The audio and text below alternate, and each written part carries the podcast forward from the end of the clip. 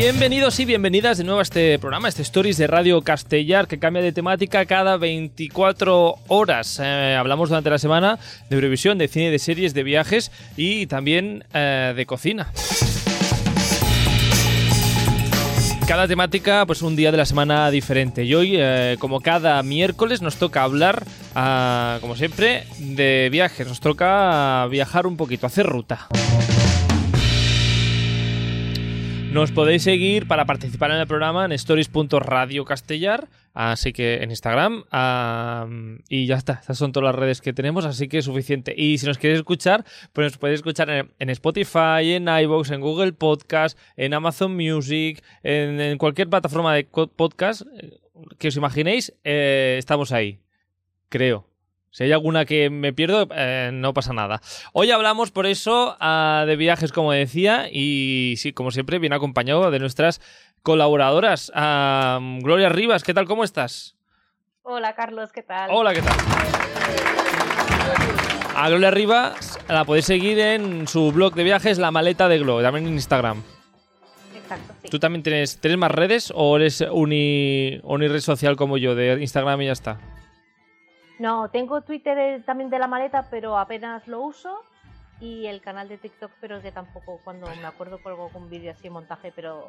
Pues ya está, cosa. nos centramos en uno. Sí, una... Bueno, y en Facebook también estoy, que voy publicando las cositas que te voy publicando en el blog, las voy poniendo por Muy ahí bien. también. Que- Y quien no sé si tiene también, pues no sé si Twitch o YouTube o algo así, Verónica Paz de Viajar con de Verónica, ¿qué tal? ¿Cómo estás? Hola, buenas tardes. Lo básico. Instagram, como Gloria, Twitter y Facebook, pero medio abandonados. Voy, cuando posteo algo lo pongo allí también, pero Es que qué, qué difícil mantener las redes sociales y cuánto tiempo se tiene que dedicar. de, de hecho tengo linkado el, el Facebook a Instagram, en plan, Sí, yo publicación fácil. Exacto. Exacto. Y bueno, y el canal de YouTube lo tengo, pero claro, son vídeos que voy colgando. Cuando tengo tiempo edito y los cuelgo, pero es que es, es complicado, requiere Ah, mucho tiempo. nada. Yo lo que tengo en YouTube es básicamente para poderlo meter dentro del blog. Ah, por cierto, que nosotros también estamos en YouTube, que si alguien quiere vernos las caras, también estamos eh, por allí. Hoy por eso no hablamos de redes sociales, que esto ya se, hay otros expertos que se dedican a ello y no seríamos nosotros, digamos, un expertos en redes sociales, ya se, se nos ve, que solo tenemos Instagram como mucho. Bueno, en fin, hoy hablamos de yacimientos arqueológicos, de ruinas. Bueno, no sé si exactamente mm, son ruinas, es algo más los yacimientos arqueológicos. Pero vamos, ahora hablaremos de ello. Ah, pero ¿os gusta este tipo de visitas? A mí sí, a mí sí, son pura historia. Como, como diría mi madre, me encanta ver piedras. A mí me encanta, es como un Disneylandia, me encanta. El Disneylandia de Gloria. Disneylandia. Yo es- siempre estoy, siempre que voy a ver unos eh, yacimientos arqueológicos donde ves allí lo- lo- la historia, ¿no? Que ha pasado en esa, en esa tierra que estás pisando, siempre pienso, pero esto eh, es como que la, la imaginación siempre me puede más que de que, Sí. que lo que hay en realidad. Igual veo dos piedras, pero yo ya me estoy imaginando allí, vamos, lo, lo más grande. Y supongo que también es parte de la magia. Sí, Sí, claro. evidentemente, claro. Y si encima Sí. hay alguna imagen al lado en algún panel informativo con la recreación, pues ya, ¿no? Te imaginas allí cómo veía la gente. Exacto, y un poquito de explicación y ya tienes un contexto súper chulo para poderlo entender. Vamos, el día que sean más baratas las gafas de realidad virtual, nos eh, pondremos las gafas en, al lado de estas ruinas y veremos tal y como era. Ojo que hay empresas que ya hacen tours con unas gafas así. ¿Ah, sí? Yo hice uno por Barcelona. ¿Qué me dices? ¿Dónde, quiero ir? Tengo que ir. Te busco, te busco la empresa Luego, que luego. porque yo lo hice y de verdad muy muy guay, ¿eh? Tenemos que, que, que ojearlo esto. Ah, pero bueno, mientras tanto, pues eh, tenemos, como decíamos, estos mm, carteles informativos que también nos dicen cómo, cómo eran. Pero bueno, vamos a hacer unas cuantas recomendaciones hoy en el programa. Yo me he quedado muerto con lo que nos habéis recomendado en nuestro Instagram, a stories.radiocastellar, no solo vosotras, sino también a nuestros oyentes que han podido escribirnos y enviarnos algunas notas de voz, no solo con lo nacional, que la verdad es que me, me he quedado bastante a cuadros con lo que hay, por ejemplo, en Menorca o en Galicia. Yo me quedo muerto. Eh, yo que no sabía nada de, todo esto, ya, se ve. Sino que hablaremos también de alguna recomendación de nuestros oyentes y seguidoras fuera de las fronteras. Por ejemplo, de un sitio en Jordania. Que he visto fotos, y no sé si habéis ah, visto fotos antes del programa, que os he dicho de qué hablaremos, espectaculares. No he buscado aún. Pues buscado. luego cuando lleguemos eh, ojeáis un poquito. Así que nada, vamos allá a hacer esta ruta de yacimientos arqueológicos. El nostre programa canvia cada 24 hores, igual que ho fan els stories d'Instagram. Viatges, cines i sèries, Eurovisió i cuina. Tenim stories per a tots els gustos. Escolta'ns a Ràdio Castellà de 3 a 4 de la tarda, de dilluns a dijous, o busca'ns a Spotify i a iVox per escoltar-nos quan vulguis i on vulguis. Y en YouTube también, que nos ha dicho en la falta. Ah, bueno, yacimientos arqueológicos o ruinas, que le lanzaba la pregunta antes. ¿Es lo mismo? ¿Hay que distinguirlo? Digo para no cagarla yo, más que nada. Bueno, al final una ruina también podría ser un castillo en ruinas, Exacto, una villa en ruinas. No sé, yacimiento arqueológico es- para mí es algo más, ¿no? Es una antigua población eh, Exacto, sí. Que puedes visitar diferentes zonas, cómo vivía la gente allí. Creo, Sí, vaya, campaña- campañas arqueológicas que se montan en un sitio, pues, que, que depende de, pues, depende de los estudios que se han hecho, pues que allí ha pasado algo, se monta una campaña arqueológica y empiezan a salir cositas. Ah, dejadme que empiece este programa y esta ruta con un poco de humor y es que y también con historia de televisión española. Y es que Alejandro Ruz en nuestro Instagram nos ha dicho que sus ruinas o sus yacimientos arqueológicos preferidos son las del batisterio romano del siglo I. se ¡Hombre! que era una, un batisterio paleocristiano romano del siglo, Siglo I primero. después de Cristo. ¿A quién no le va a gustar un imperio romano del siglo I? ¿A quién no le va a gustar? ¿A quién no le va a gustar? Em, ¡En carnita! El batisterio romano del siglo I. Ah, que por cierto he buscado información. ¿Dónde está esto? Porque mucha. ah, Hay peña que va, ¿eh?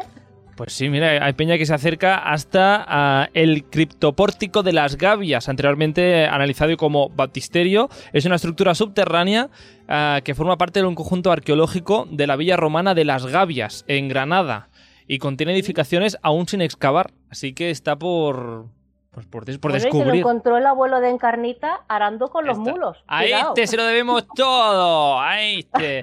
Bu- Este. A este, el abuelo. Bueno, pues, eh, pues eso, que después de este apunte, eh, que podéis ir a Granada a ver el batisterio romano del siglo I después eh, de Cristo. Había que decirlo. Vamos quizá con una. am, empezamos eso con una de tus recomendaciones, a Verónica. Porque a mí me parece eh, fascinante. Ya que estamos hablando de ruinas romanas, y de hecho cambio un poco el guion de lo que te había enviado porque lo he cambiado a última hora. am, vamos a Sevilla. Vale, no vamos, Vamos a Sevilla. Sí, sí, es que al final he hecho un cambio de última hora que vamos a hablar más tarde de Sevilla, pero me ha gustado. Me Nos prefiero sur. Itálica. Itálica. Ya habíamos hablado de Itálica. No sé si algún oyente eh, friki fan de Juego de Tronos, si Mm. nos ha escuchado, tiene que saber ya qué es. Eh, Itálica está en Santiponce, que es una población a las afueras de Sevilla, a unos 40 minutitos en autobús, que podéis coger autobús en la, en la propia capital de Sevilla. Y, y, eh, Itálica básicamente es la primera ciudad ro- romana de Hispania y de hecho es la primera ciudad eh, fuera del territorio italiano. Se fundó en el 2000, ah, en 2000 no, perdón, en el 206 a.C., que lo fundó Escipión el Africano después de la Segunda Guerra Púnica. Ujú. Y bueno, entre otras, de allí salieron eh, dos emperadores como Trajano y Adriano. O sea, Vale. Cuidado. Adriano, nos gusta mucho Adriano aquí en Radio Castellar. Ah, somos muy ¿Sí? fan de Adriano. Ah, sí, cosas, cosas de, No sé si quiero saberlo. Da- ya, luego te lo explicaré fuera de, de antenas Vale. y eso. ah, tampoco viene al caso. Pero sí, nos gusta mucho Adriano y me gusta mucho a Trajano por eh, su columna, la columna que hizo hacer, digamos. Ah, muy fan de esta columna Trajana.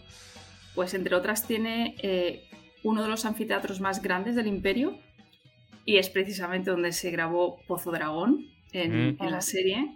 Pero no solo tiene el anfiteatro, tenéis teatros, la gran vía principal eh, que vas caminando y hay todo tipo de casas eh, con unos mosaicos preciosos. También se pueden visitar unas termas, a el foro. Eh, es una pasada y además yo estuve prácticamente sola, creo que ya, ya lo comento por aquel entonces. Las explicaciones están muy bien ah, por aquel entonces solo era en español, no sé si habrán evolucionado y habrán puesto algo más en inglés, porque había algún extranjero, yo coincido con un par de japoneses que también lo conté, que los pobres iban perdidos. Entonces se acaba haciendo de intérprete, porque claro, no acaban de entender muy bien lo que estaban viendo en cada lugar. Mm. Y, y lo bueno es que la visita es gratis. O sea, es que la entrada al recinto es gratis. Hacen visitas guiadas, que si quieres un guía que te explique todo, pues puedes pagar por ello. E incluso te ofrecen transporte desde Sevilla. Pero si tú quieres ir por tu cuenta es gratis, que es una maravilla. Ah, pequeñas maravillas que, desconocemos, incluso pues, la gente de, pues eso, dentro de las fronteras. Eh, la verdad es que no tenía ni idea ah, hasta que lo contaste en su momento en el programa. Ah, tengo pendiente, tengo pendiente volver a Sevilla y ya que voy a ir a este Itálica. Maravilloso. Sí, porque de verdad que es, imponente el, todo este yacimiento y sobre todo el anfiteatro es una auténtica pasada y puedes entrar por dentro eh, un trocito, se conserva muy bien. Pues vamos con otros, eh, otros yacimientos arqueológicos que nos han llegado recomendados desde nuestro Instagram. David de Menorca, que es muy fan del cacaulat y de la pizza de cuatro quesos, un dato que no aporta nada a este programa, pero hay que decirlo. Es seguidor del programa desde sus inicios y, claro, nos ha recomendado que vayamos a su amada isla de Menorca. Allí es donde, donde vive.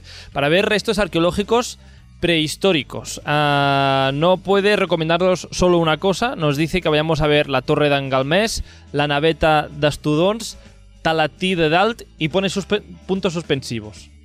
Porque la verdad es que lo que hay en Menorca es eh, una maravilla. Y es que, eh, ¿sabíais que Menorca es rico de este, de este tipo de yacimientos? A mí me había sonado, o sea, sabía alguna cosa y tal, porque en, Mallorca también tienen bastantes temas de yacimientos con tema de la cultura talayótica y todo eso. Y sabía que en Menorca también, más o menos, también habían cositas así. Pero no he estado, así que no puedo deciros o recomendaros sitios porque no he estado aún. De hecho, Eduardo, que es eh, guía de viajes, que nos sigue en nuestro Instagram y en el, programa, nos ha enviado una nota de voz ah, y nos cuenta lo siguiente de lo que podemos ver en Menorca. En Menorca tenemos un, legado prehistórico abandonado, no, porque no se puede decir que está abandonado, pero sí podemos encontrarlo en cualquier parte de la isla. O sea, fijaros la isla de Menorca que tiene de lado a lado, que son, no llegan ni a 50 kilómetros, de ancho tiene unos 30 kilómetros y encontramos más de mil poblados prehistóricos, ¿verdad? Entonces, bueno, estos, estos poblados megalíticos, es decir, de la cultura megalítica, edad del bronce, unos dos mil años antes de Cristo, eh, se cree que, bueno, pues fueron los propios prehistóricos que vivían en esta, esta civilización, ¿no? Prehistórica que vivía en la isla en ese momento, ¿no? Y empezó a, digamos, a practicar la cultura megalítica como la que ocurría, por ejemplo, en Stonehenge, en, Inglaterra, ¿verdad? Lo curioso es que era una civilización que vivía allí y estaba practicando lo mismo que se estaba haciendo en Reino Unido. En Reino, en Reino Unido, que nos ha podido acabar el, mensaje. ¿Cómo os quedáis? Más de mil eh, yacimientos poblados eh, en Menorca. Es una brutalidad. Plan alternativo en Menorca, ideal, vamos tanta playa, tanta playa y nos olvidamos de lo que hay, de otras cosas que también hay en Menorca. Pero ¿qué podemos encontrar en estos eh, rinconcitos de Menorca? Eduardo, Eduardo nos cuenta más. Eh, lo más destacado de un poblado prehistórico, pues es, por ejemplo, las tres, los tres elementos arquitectónicos más famosos del megalítico menorquín, que es la taula, que es lo que tiene forma de T, que además es lo famoso, que es lo que da el símbolo que llamamos a la cultura tarayótica, la naveta, que se cree que se usaba de, de manera pues eh, religiosa, en eh, objetivo religioso, enterramientos y tal, ¿no? Y el talayot, que es el que da nombre a la cultura talayótica, que eran torres de vigilancia, se creen que eran torres de vigilancia, pero también podía haber sido religiosas y tal. No se tiene realmente una afirmación de para qué servía cada cosa, lo cual esto envuelve aún más todavía ese halo de misterio con estos lugares, ¿no? Gente que entiende de energías, de tal dicen que hay algunas taulas en Menorca que, que, tienen algo muy especial, ¿no? Que, que bueno, desprenden una energía muy, muy especial. Y si todavía ah, os quedan, ah, queréis saber más, digamos, de, de, Menorca y de lo que os cuenta Eduardo, pues Eduardo ha seguido con sus eh, detalles de lo que podemos encontrar en, en la isla relacionado con todo esto. Realmente se sabe bastante poco sobre esto y hay algunos arqueólogos que sitúan a Menorca como la Rapa Nui, es decir, la isla de Pascua del Mediterráneo y de Europa. O sea, realmente es que en España no se explota para nada esto, pero lo que hay en Menorca, o sea, el legado artístico monumental, bueno, artístico no tanto, pero monumental que tenemos de legado de esta época de la Edad de Bronce, o sea, es que es algo insólito. No existe ninguna otra parte del Mediterráneo al nivel que tenemos en Menorca. Entonces, realmente eh, es, es, que es fascinante. En verano, pues es una locura meterse en un pueblo prehistórico en pleno, con pleno sol de julio, ¿no? Pero por la tarde-noche, cuando está atardeciendo, meterse en uno de estos poblados es que es una experiencia mística, la verdad es que es una maravilla, ¿no? la verdad es que ya había ido yo a Menorca, no he podido visitar esto porque la verdad es que lo desconocía. Ah, visité playas, sinceramente. ya tengo ganas ya de volver. Pues sí. A Menorca. Sí, sí, sí, sí. Totalmente. ¿algún, ¿Algún apunte que queráis decir de Menorca y de estos yacimientos? Yo que no de Menorca, así que la tengo pendiente pues y cuando pueda, pues mira, voy a ir a ver. No soy de playas, pero ya tengo claro cuál sería mi plan.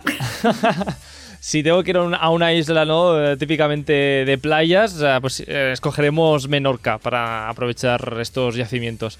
Bueno, me dice sobre todo, Eduardo me ha escrito que sobre todo diga, súper importante, que están a punto de nombrarla Patrimonio de la Humanidad por la UNESCO, la, esta cultura talayo, talayótica de Menorca. Perdón, no me salía. Así pues que... Súper interesante. Bueno, más rincones que nos han recomendado en nuestro Instagram.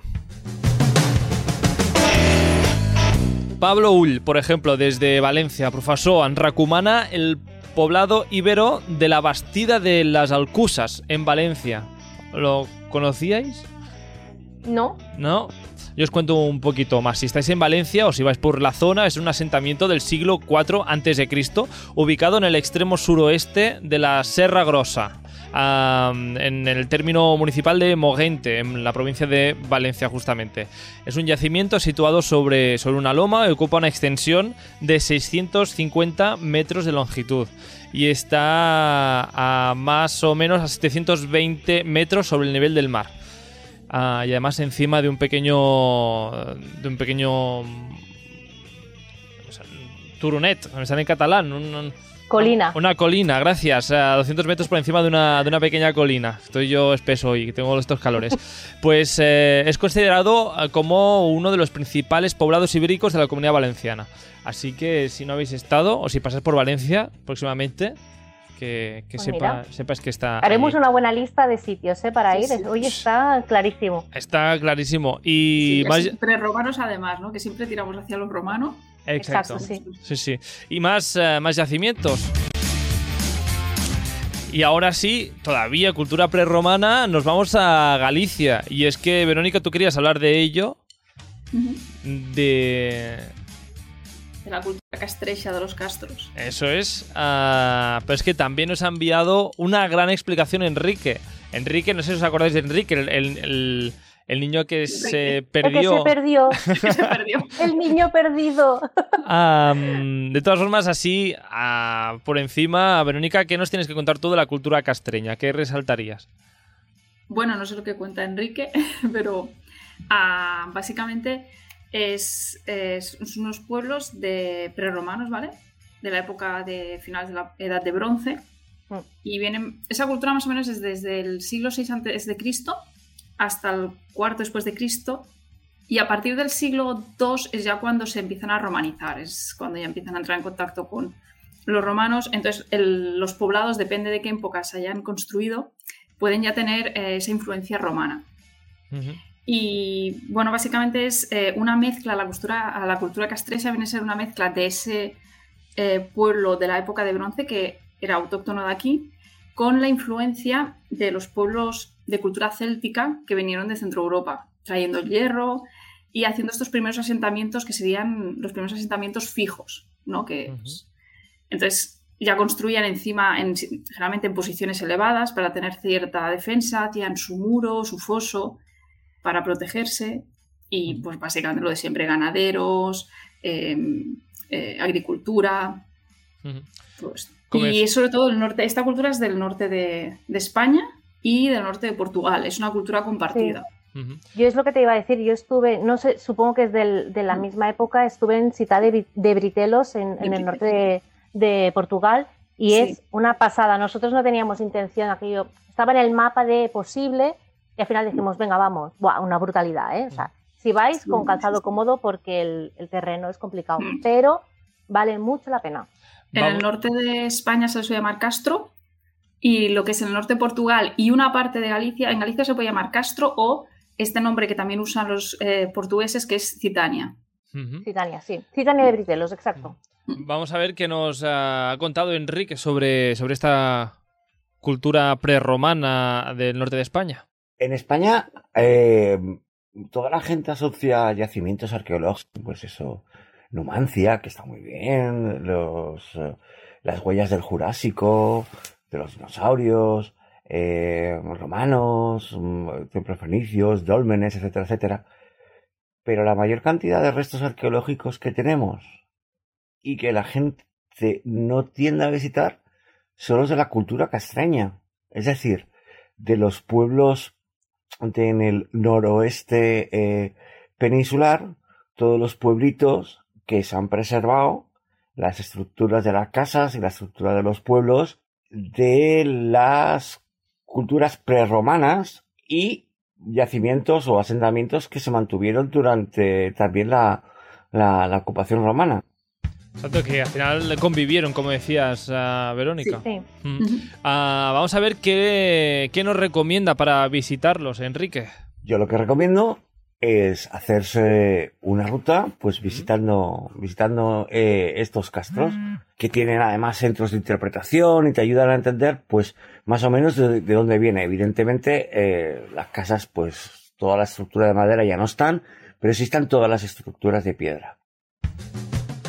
Obviamente la madera no ha quedado. No sé si hay algún No. tipo de reconstrucción, Verónica, en alguno de estos... ah, Sí, eh, uno de los más famosos en Galicia es el del Castro de Santa Tegra, que está en la desembocadura del Miño. Y ahí, a- aparte de tener un pequeño museo y tal, pues eh, es uno de los castros más grandes y se ha ido ampliando la excavación y han hecho, algunos eh, han hecho la reconstrucción con su tejado de paja. Y entonces puedes ver realmente cómo era por dentro y cómo, cómo vivían. Y también, pues lo típico, los, las fotos de cómo, dónde cocinaban, porque no cocinaban dentro de la, de la cabaña, porque era peligroso. Y también el cómo se organizaban, eh, que era por núcleos familiares. Tú ves las. Son, no sé si lo tenéis en mente, son estas casitas que son redondas de piedra. Redondas. Entonces, los núcleos, sobre todo en la época ya más de influencia romana, era por núcleos familiares. Es decir, tú tenías un patio central, varias casitas que enfocaban hacia ese patio central y algunos que eran más cuadrados, que eran los almacenes, y eso era una única unidad familiar, digamos. Ujú. Ah, vamos a ver qué lugares de, de Galicia nos dice Enrique, que nos ha hecho una pequeña lista. A ver eh, si te suenan, ah, Verónica. Tienes una grandísima cantidad de castros, como, bueno, por ejemplo, en Galicia tenemos Santa Tecla, cerca de la frontera de Portugal. Baroña, en la costa eh, coruñesa, en un promontorio sobre el mar, eh, Villalonga, en, en, en- en Lugo, que es sí, impresionante de grande. Impresionante de grande, tan grande es. Ese en concreto no lo conozco, yo conozco el de Santa Tegra. A mí es que me gusta más usar el, el- el nombre autóctono. En español es Santa Tecla, pero allí se llama Santa Tegra. ¿Alguna, ¿Algún otro lugar de Galicia donde gozar de estos eh, yacimientos, Verónica, antes de pasar Sí. a otros a otros sitios de la cultura Mm. castreña? Cerquita de Celanova está el de Castromao, que además es anterior al de Santa Tegra, que el de Santa Tegra ya es de la época eh, de romanización y este en cambio es del siglo V antes de Cristo, así que tiene como un, un yacimiento eh, más anterior.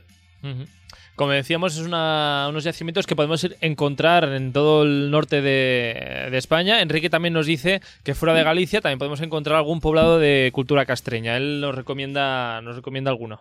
Y luego ya en el eh, oeste asturiano, pues evidentemente el Chao San Martín y sobre todo el Castro de Coaña, que es una absoluta maravilla. Es eh, muy digno de ver y aparte te vuelve atrás eh, en, en el tiempo. Y estos son los grandes, o sea, son los que realmente, pues, como él dice, tú vas, tienes un centro de interpretación, puedes aprender más sobre esta cultura. Pero para que te hagas una idea, que es lo que él dice, que el norte está lleno de estos, de estos castros, es que en mi aldea, al lado, tú haces una pequeña excursión a nada, no ya un par de kilómetros de mi casa, en medio del monte, había un castro y ahí desenterrado tres o cuatro casitas de estas. No, no se ha seguido excavando, sería más grande, pero está, está allí, con un pequeño panel y, y, tú vas por la montaña y te lo encuentras. Ahí en medio. Ahí en medio. Como que, que te chocas, ¿no? Bueno, de hecho, ya lo dice, ¿cómo se llama? Encarnita. Se topó con una piedra romana del siglo I antes de Cristo. Pues, en mi pueblo casi, casi. bueno, pues eh, y para acabar esta ruta por España de yacimientos, y entraremos luego en esta segunda parte del programa sobre, eh, digamos, eh, yacimientos de fuera de nuestras fronteras, acabamos con Numancia. La ha comentado por encima Enrique, pues que también Arancha, una bloguera que conocéis, también la ha recomendado. Arancha, la podéis seguir, ¿dónde, Gloria? Ay, donde, donde, me, donde me dejes llevar. Es el, es el Instagram de ella. Mm. Y, sí, estaba, eh, vi que estaba recorriendo sitios y, mm. hablando con ella, pues nos recomendó el yacimiento de, Numancia. Mm.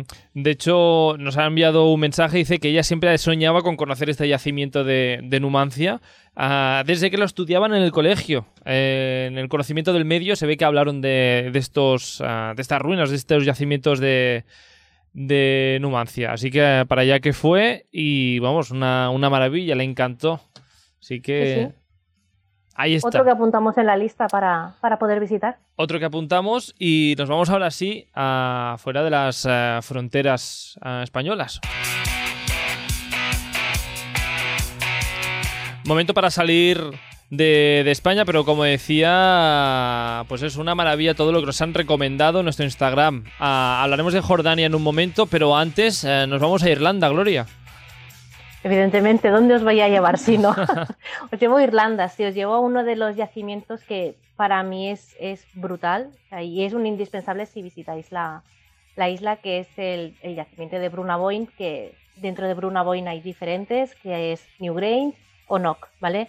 Yo llevo a, a Newgrange, eh, es mi favorito, he estado un par de veces y es mm, impresionante.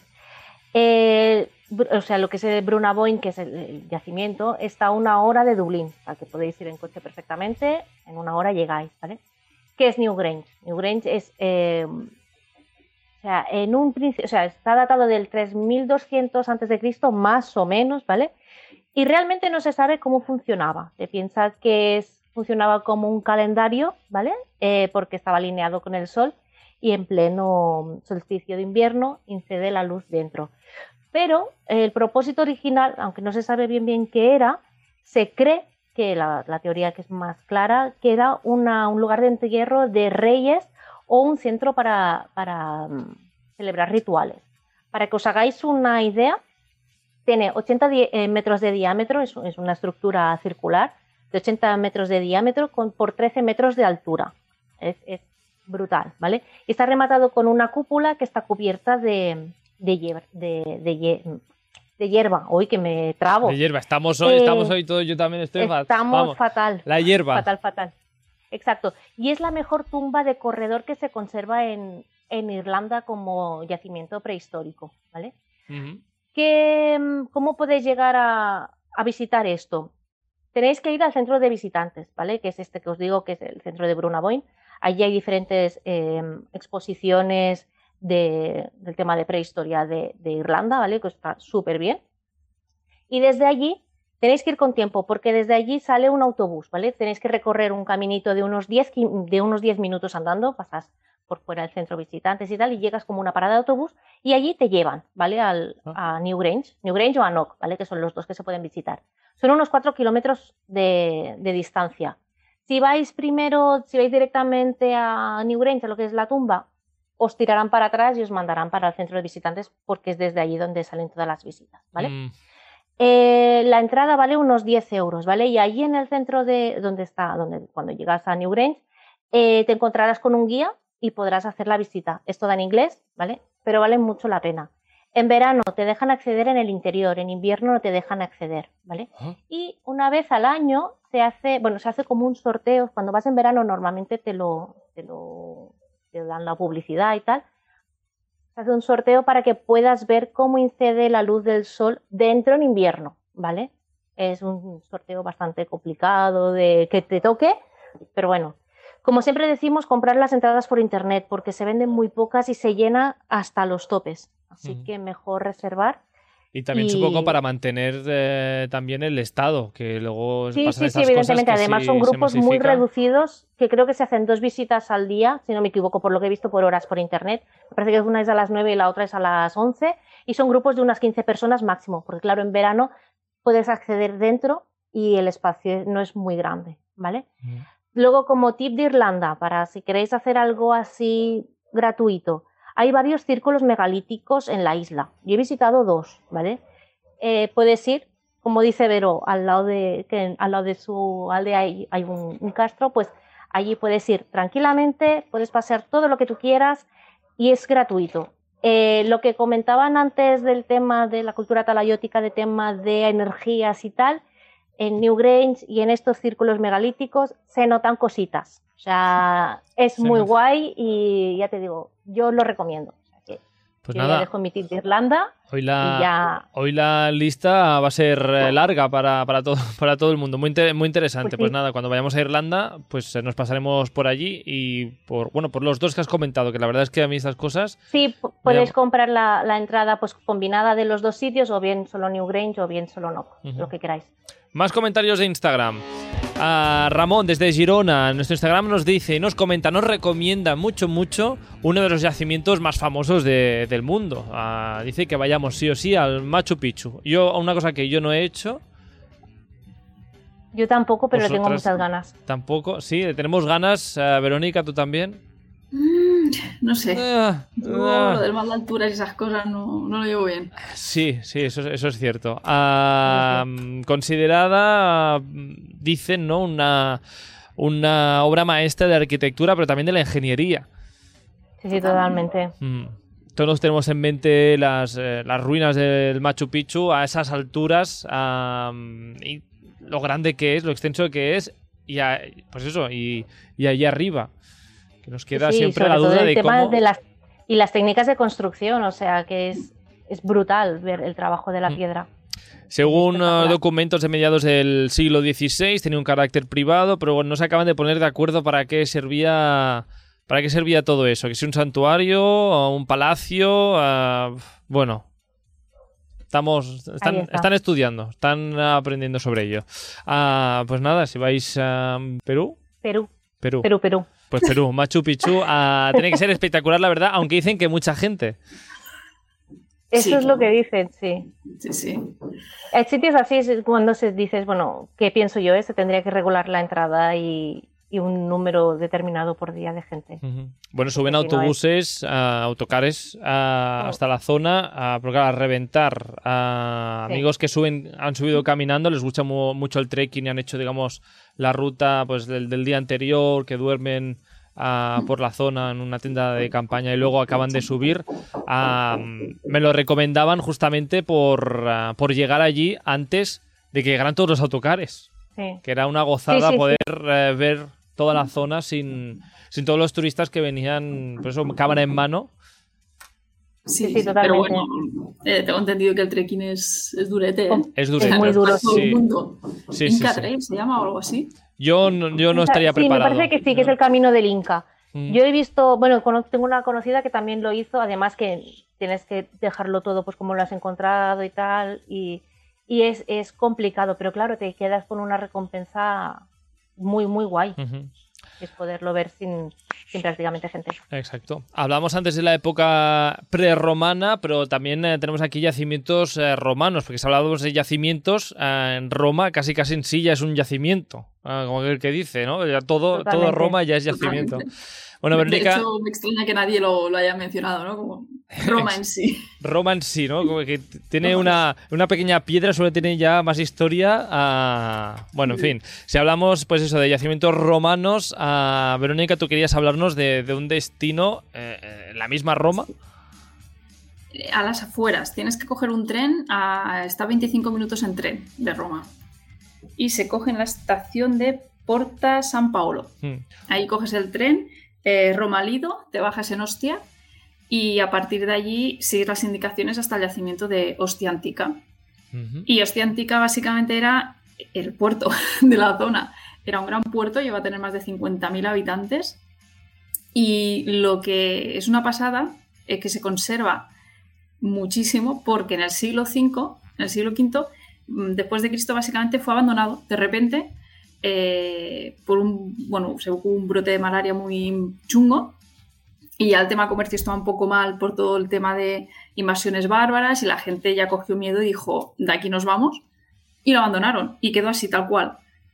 En- y no se hizo nada más encima, básicamente quedó con el tiempo quedó enterrado Y se conserva súper bien. Evidentemente no al nivel de Herculano o Pompeya, porque eso fue inmediato, se cubrió inmediatamente, pero es una, unos yacimientos enormes eh, que no va mucha gente. Nosotros estuvimos, la verdad es que también bastante solos, sobre todo en el tramo final, el primer tramo que es el pavimento de la vía principal, que si casas de comerciantes, y luego llega un momento que la vía principal se acaba y de repente también se acaba la gente. Nosotros nos dimos la vuelta de dónde está la gente, ¿no? Es como, pero si el yacimiento continúa, hay, hay más, ¿no? ¿He, salido? ¿Me he perdido? No, no, estabas en el sí. sitio correcto, pero la gente ya había Sí, dado sí. media vuelta.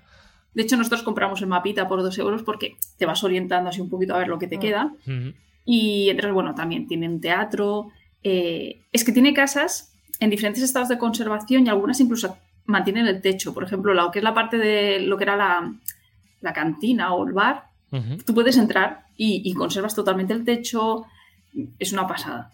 Eh, unos mosaicos alucinantes también. Las termas grandes, hay varias termas y puedes meterte por debajo, por los túneles eh, de las termas y caminar por debajo de ellos. Ah, y, que, y había otra cosa. Ah, sí, y lo que nos llamó mucho la atención, que eso me gustó muchísimo, porque también tienes como restos de templos, es que al ser una zona portuaria era muy cosmopolita para aquella época. Claro, ahí venían comerciantes de todos, de todo el Mediterráneo, Claro. de todas las culturas y, y religiones, y antes de volver al mar, ellos querían rezarle a sus divinidades, entonces tienes un montón de templetes de diferentes divinidades de todo el Mediterráneo. Wow. Y está muy chulo.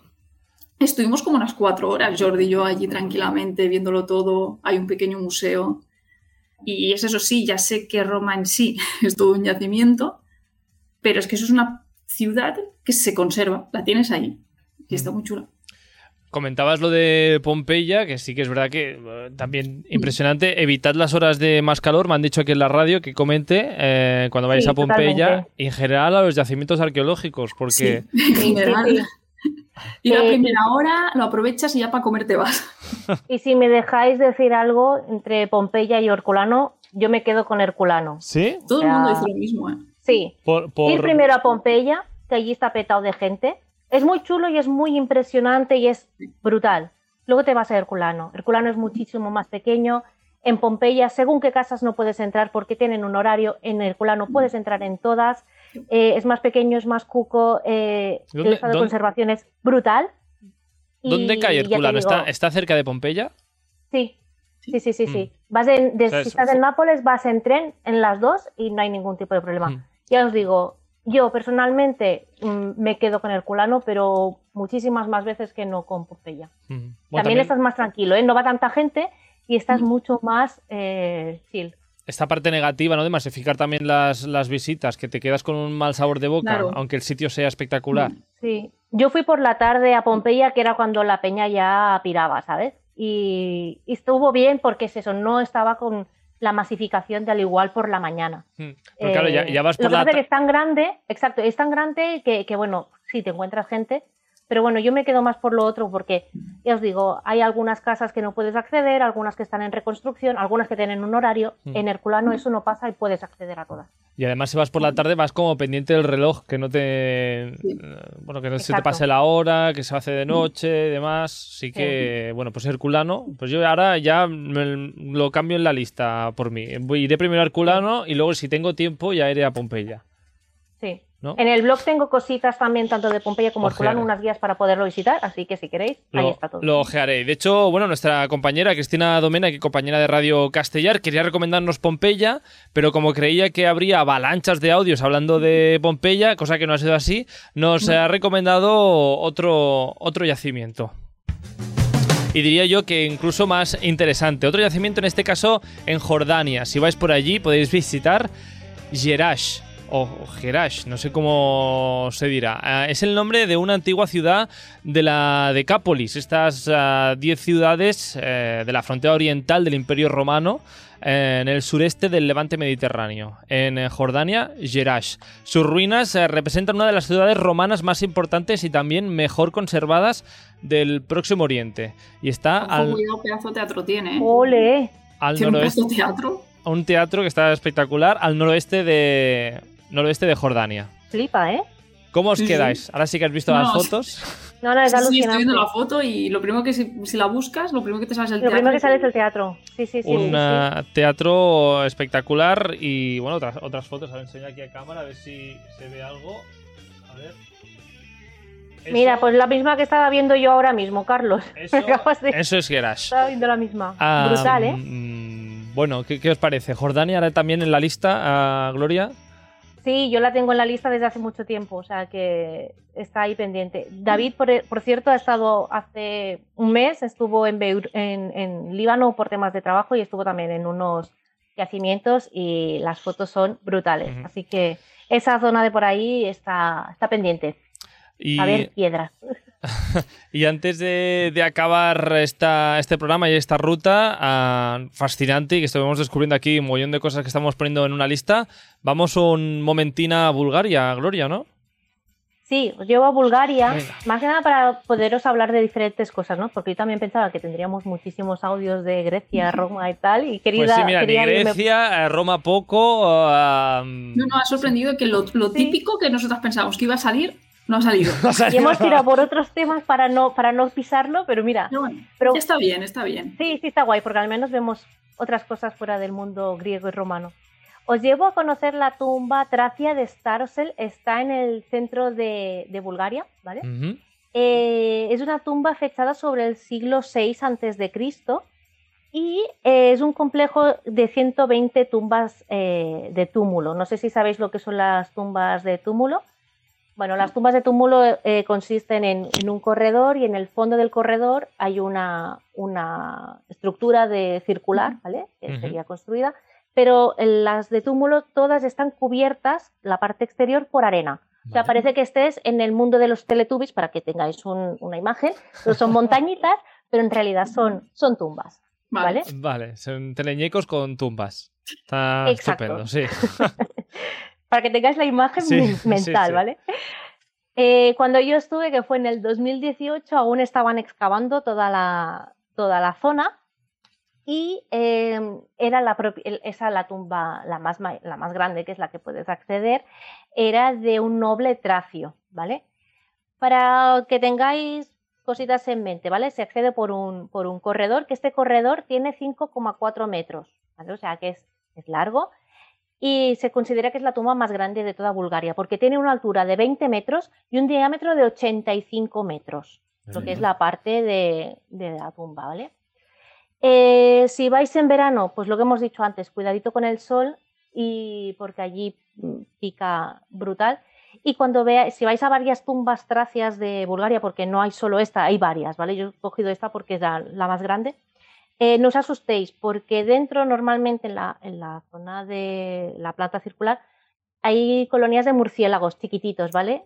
Cuando tú te acercas, se asustan y salen corriendo por el, por el pasillo y vuelven a entrar. No os asustéis, no hacen nada. O sea que, son muy monos. Sí, pero lo que pasa es que si no te das cuenta, les asustas y el susto te, lo- te asustas más tú que no ellos. Pero bueno, ya os digo, es una cultura que también es muy interesante y si visitáis Bulgaria, que ya creo que hablamos alguna vez en el programa, yo os recomiendo que, que vayáis a ver este tipo de tumbas. También encontraréis tumbas de túmulo, por ejemplo, en, en Grecia, ¿vale? Porque toda la tema tracio se, se encontraba por eh, Bulgaria, Grecia, el norte de Grecia y por mm, Turquía, la actual Turquía. Así que bueno, por esa zona encontraréis restos. yo os lo recomiendo para ver algo diferente de lo que estamos acostumbrados. Pues acabamos la lista con Bulgaria entonces. Pues sí, Pues sí, maravilloso. Qué guay. Nadie ha hablado tampoco de las ruinas de Empurias, ah, que parece No. un yacimiento ah, espectacular, ah, que cada vez es más Sí. grande, cada vez descubren más cositas. Es brutal, es brutal, sí, sí. Y Sí, sí. además también por la zona también hay el, el, el íbero de, de Ullastrell, que yo estuve, Ullastret, que estuve hace no mucho, antes de la operación de la rodilla, y también es brutal, o sea que si vais por la zona, también Sí, tenéis sí. planes por allí. Para Pero hacer. claro, Empurias es como el que más conocemos aquí. Por eso me gusta, ¿no? Que es como que se han mencionado sitios Bueno, que y Tarragona, conoce. oye, que hemos olvidado Tarragona, que Tarragona también tenemos ahí buena Sí, parte sí. de cosas romanas. o sea que... Bueno. Pero está guay porque al menos vemos cosas diferentes. Fuera de lo típico, que, que no ha sido nunca tan mencionado. Sí. Y yo creo que hemos sacado en claro, en verano, yacimientos arqueológicos igual a crema solar. Exacto, gorra, y gorra gafas de crema sol. solar, agua, gafas de sol, es lo, lo, ¿Qué, lo qué poner en tu botiquín o en tu mochila para viajar? Pues que Y ponerlo para el. Y antimosquitos si vas por la tarde, porque allí también suelen haber bastante colonias. Ah, lo- los seres vivos que quedan, digamos, viviendo en los yacimientos son, son mosquitos, son mosquitos. Son mosquitos. son mosquitos. Esos no se fueron por, por la pandemia. No, esos No. Se, se quedaron. A los que nos quedamos también aquí, digamos, somos nosotros. No picamos a nadie, pero volveremos la, la semana que viene. Volveremos próximamente. A Gloria Rivas la podéis seguir en eh, la maleta de Glo. En Instagram y en su blog. Y a Viajarco de Verón y a Verónica Paz la podéis buscar y encontrar en Viajarco de Verónica en tu blog y también en tu Instagram.